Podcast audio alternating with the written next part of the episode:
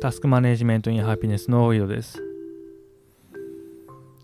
グッドバイブスで本当のことはわからないっていう話があります。で、昨日か？昨日あの、菅総理が総裁選に立候補しねみたいな話が出まして、で、それに関して、まあいろんなね、また意見が飛び交うんですけども、でも結局、本当のところは何もわかんないんですよね。で、少なくとも、その本人に聞いてみないとわかんないじゃないですか。何があったのかって。で、それをやらずに、そのこうなんじゃないか、ああなんじゃないかとか、いうふうに、まあ、仮説を立てても、まあそんな当たってることないですよね。あの、ちょっと前に、えっ、ー、と、北さんですね。北さんが、あ仕事をこうやった方がいいんじゃないかみたいなね、自分、このポッドキャストで話したんですけど、まあ、全く当たってなかったわけですよね。で、あれはもちろんその本人に、あの話を聞かずに、自分の頭の中で考えて、まあ、論理ですね、ロジックを立てたから、まあ、見事外れてるわけですけど、結局そういう話じゃないですかね。その、実際に何が起こってるか分かんないじゃないですか。本人にも聞いてないし。で、その証拠不十分な状態で、なんか結論出したり、こう思うとか言って、で、こう思うから、あんまり好きじゃないとか、決めるのってどうなんかなっていうふうに思いますね。で、それでまあ思い込み？じゃないですか？で、思い込み？で、まあバイアスとか、そこら辺も関係してきますよね。で、それで思い出されるのが、一時期流行ったタスク管理界隈で一時期流行ったスローファストっていう本ですね。まあ、あれ論文を元にした本なんですけど、人間はシステム1とシステム2の思考のシステムがある。で、システム1は速いと。システム2は遅い。で、ただ、まあ、システム1はなんで速いかっていうと、そのヒューリスティックですね。その思い込み、バイアスをベースに判断するから速いと。で、まあ、ただそのバイアスっていうのは大体当たってるから、そのシステム1を活用することによって、人間はうまくやってきたみたいな話ですね。で、グッドバイブスって、私の解釈するに、もうシステム2だけでいこうっていう考えなんじゃないかなというふうに思うんですよ。でシステム1って思い込みですからね。意味付けですからね。でそれをもうなくして、もうちゃんと考えましょうと。ちゃんと論理的に考えましょうっていうのが、グッドバイブスなんじゃないかなっていうふうに思うんですよ。で、それは哲学もそうなんですよね。その自分の思い込みとかバイアスを取っ払って、きちんと、まあ、ゆっくり考えたら、まあ、どうなるかっていう態度ですね。で、これが、これこそが、まあ、重要になってくるんじゃないかっていう話をグッドバイブスはしてんじゃないかなっていうふうに思うんですよね。で、バイアス、まあね、その人類の生存のために有効だったし、まあ今もね、ある程度有効だと思うんですよ。でもまあ、外すこともあるわけですよね、思い込みだから。で、まあ多分ね、これまあこれ自分の感覚なんですけど、自分の感覚っつうかまあ適当なこと今言いますけど、その若いうちはまあいいと思うんですよ。バイアスとかね。まあその一般的にどうだって言われてることをどんどん吸収していくと。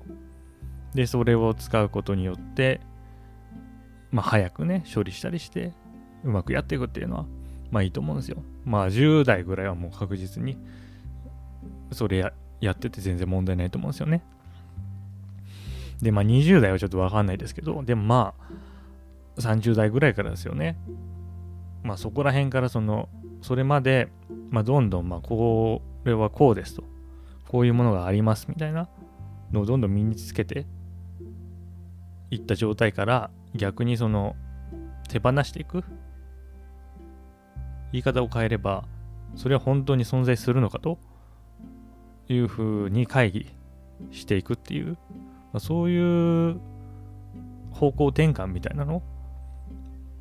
が必要になってくるわけじゃないですけど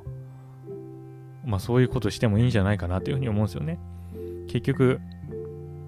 何かを、で世の中がこうであるとか、こういうものがあるっていう考えを取り込むということは、それに縛られるっていうことですからね。で、それをまあよく感じたりとか、実感したのが、まあ、認知資源の問題ですね。タスク管理における認知資源問題。認知資源はあるというふうにされていたと。少なくとも5年ぐらい前まではタスク管理会の中ではまあ認知資源はあるということにされていたと。で、今も多分主流はあるということになっていると。で、ただ、そのグッ,、まあ、グッドバイブス？グッドバイブスを自分が始める前から何かの論文で認知資源というものは存在しないっていうなんか論文が出たはずなんですよ。なんかそんな記憶なんですよね。で、まあそういうのを見て、あ、なる、そういうこともあんのかなとか思ってて、で、グッドバイブスに出会ってやってみると、まあ疲れないって言うんですよね、佐々木さんとかは。で、倉園さんもそう言うし。で、まあ自分も、まあそんな疲れないようになったと。なぜかっていうと、その認知資源というものがあるというふうに考えなくなったからですよね。でそれは結局認知資源というものが存在してその格ゲーの格闘ゲームのあの HP のバーみたいに減っていくっていうような風に自分の、身体を認識していると実際にその バーが減っていくから結果疲れるような感覚に陥るっていう話であって、そういう HP バーがないというふうに考えている人からすると、まあ、そのような現象は起こらないということですね。でそういうこともあるんだと思うんですよね。うん。あんまりね、で、そのよ、なんていうんですか、まあ、特にライフハックね、ライフハックでこういう研究結果が出ましたとか言って、うーん、まあ、え優秀な人はなんか53分に1回12分の休憩を取るみたいな、あんじゃないですか、なんかああいうやつ。で、なるほど、そうなんだっていうふうに、で、それを取り込むと、で、それがまあそのままバイアスになるわけですよね。で、その分自分の行動が制約されるわけです。で、まあそれとは別に、なんつうのかな、結局、それは外部のものを摂取していくっていうやり方であって自分を見てないんですよね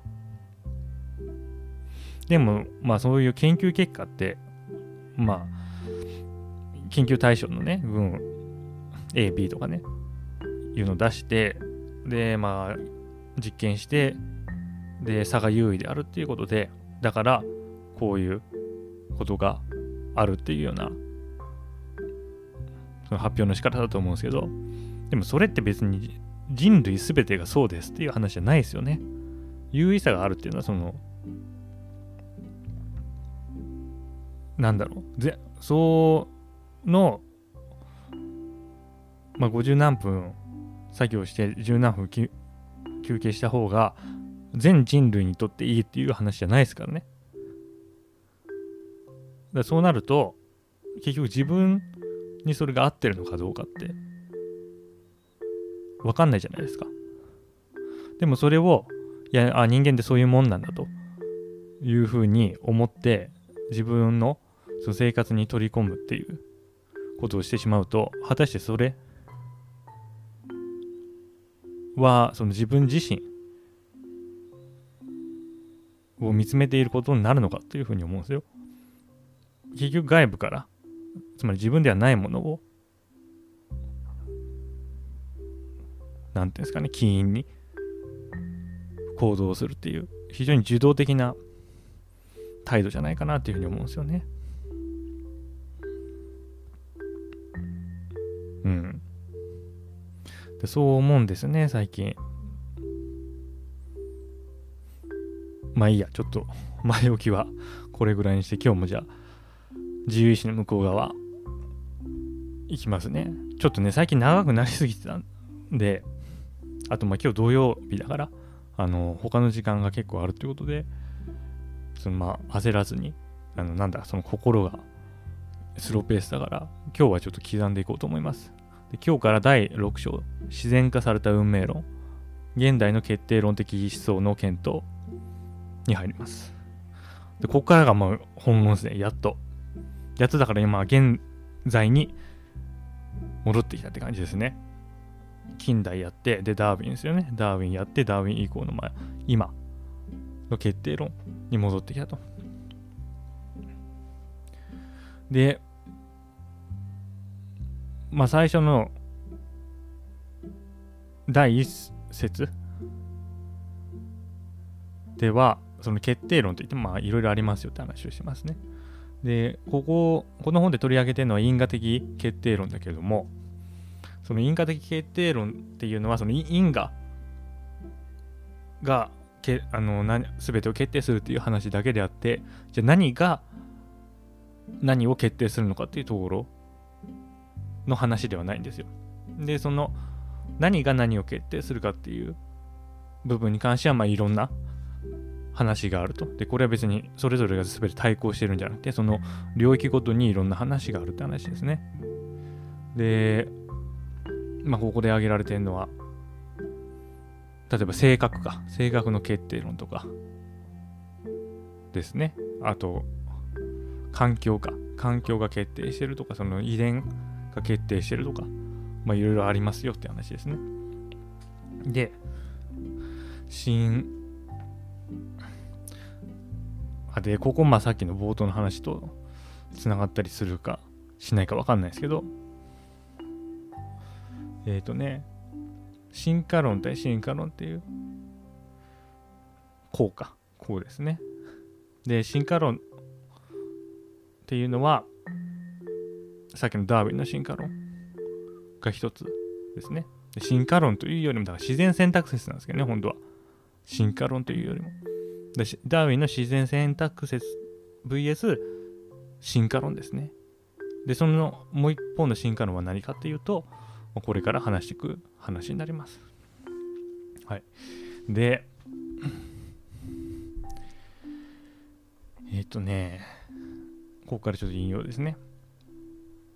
ちょっといきなり話、なんだろう。まあいいや、とりあえず引用しますわ。あの前置きないんで、いきなり本題入りますけど、えー、歴史の発展法則という、あ、まあ、これはあれだな、あの私の言葉で説明した方がいいな。歴史の発展法則っていう、ま、概念があるらしいんですよね。で、歴史の発展法則っていう概念も、まあ、決定論しそうだっていうふうに木島さんは言ってます。で、で、で、その歴史の発展法則っていう概念に対してボウラーっていう人がまあ意見を言ってますね。で、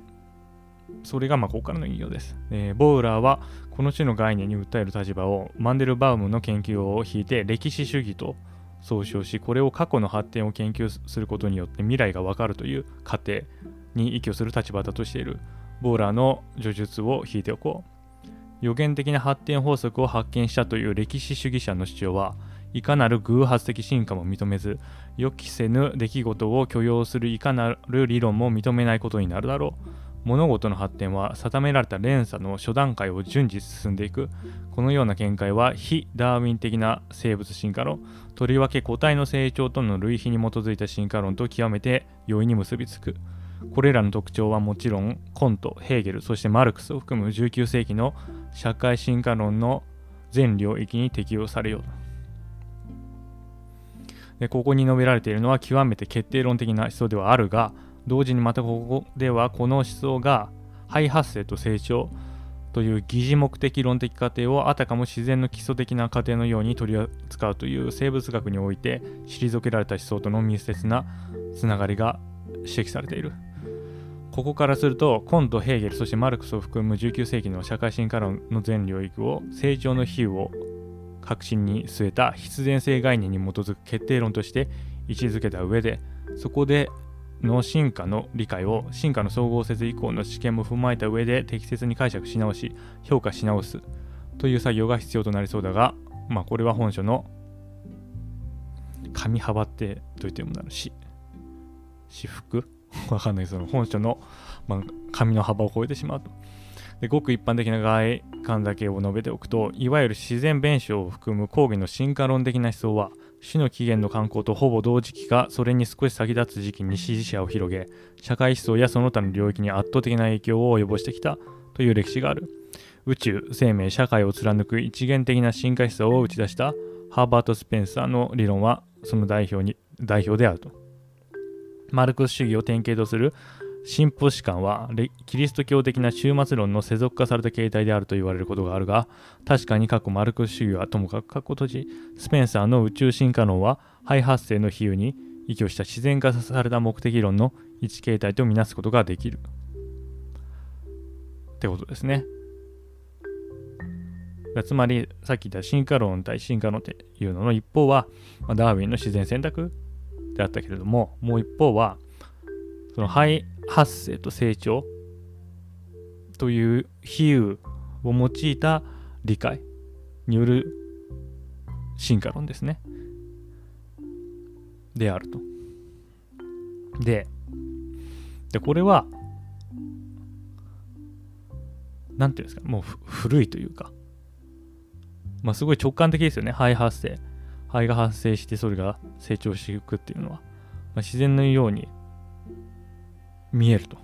でだからそういうふうに社会とか、自然とか生命を見るっていうのはまあ自然というかまあ素朴ですよね。素朴な見方であると。でもしかしながらダーウィンの自然選択説から見るとそうではないんですよね。でそういう成長の方向性があって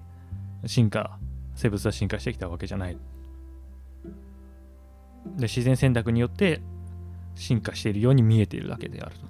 という話なんですよね。で、これ、これまたグッドバイブスにつながっていくんですけど、倉園さんも言ってますけど、その成長という概念自体が幻想じゃないかって話ですね。つまり。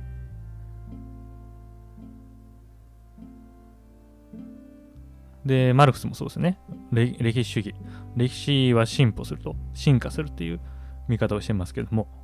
これも同じ方向からものを見ている。その順次段階を踏んで進化していくっていうのが、本当に当たり前なのかって話ですね。で、これ、最初のボーラーの引用ところにありますけど、歴史主義者の主は物事の発展は定められた連鎖の初段から宇宙に進んでいくというようなことを、まあ、言ってるわけじゃないですか。で、これはまた、タスカネにも通じると思うんですよね。その昔の自分がこうだったと。で、歴史は繰り返すっていうこと。この2つを結びつけると、昔の自分の記録を見たら、今の自分がわかるというようなことになるんですけれども、これも非常に素朴なものの見方だなっていうふうに、まあ、今となって思いますね。で、本当にそうなのかって話ですね。まあ、そのダーウィンの自然選択説からするとそうじゃないんですけど、もう結論から言うに、こんななんか問いかけみたいな形で話しましたけど、そうじゃないんですよ。だから私はタスク管理においては記録はしないし、参考にもしない。でもちろんね、まあ、タスク管理、まあ、そうは言ってももう十何年やってるし、で、あの品質管理検定ですね。QC 検定で準1級も持ってます。けど、その立場からすると、その非常に限定された環境では、その記録というものは役に立つと思いますよ。で、まさにその品質管理の世界とかね、毎日の何万個もものを生産して同じ環境がずっと続くような場所ではその記録というものをベースに三元主義ですよね。その現実を見に行くということは可能だと思います。ただタスク管理っていうのは人間が対象になってるんですよね。で人間の生活っていうのはその物の生産のように環境が一定はしないんですよ。でもちろんその私たち人間ですねまあ私自身、あなた自身も日々変化してるんですよね。で、そのような環境で昔取った記録がどれだけ役に立つのかっていうふうに思うわけですね。で、それはちょっと素朴すぎるんじゃないかっていうふうに思うんですよ。で、それ、さっきのその肺発生と成長のその過程を他のものに当てはめるようにその品質管理っていう非常にその限定された世界環境がもうほぼ変わらない世界ので有効な手法を素朴に人間が対象のタスク管理に当てはめてしまうと最初の話じゃないですけどまあそれをシステム1としてそういうもんだとしてうん、処理してしまうとうまくいかなくなってくることもあるんじゃないかなというふうに思いますね。はい。それでは今日はこの辺で良いタスク管理を。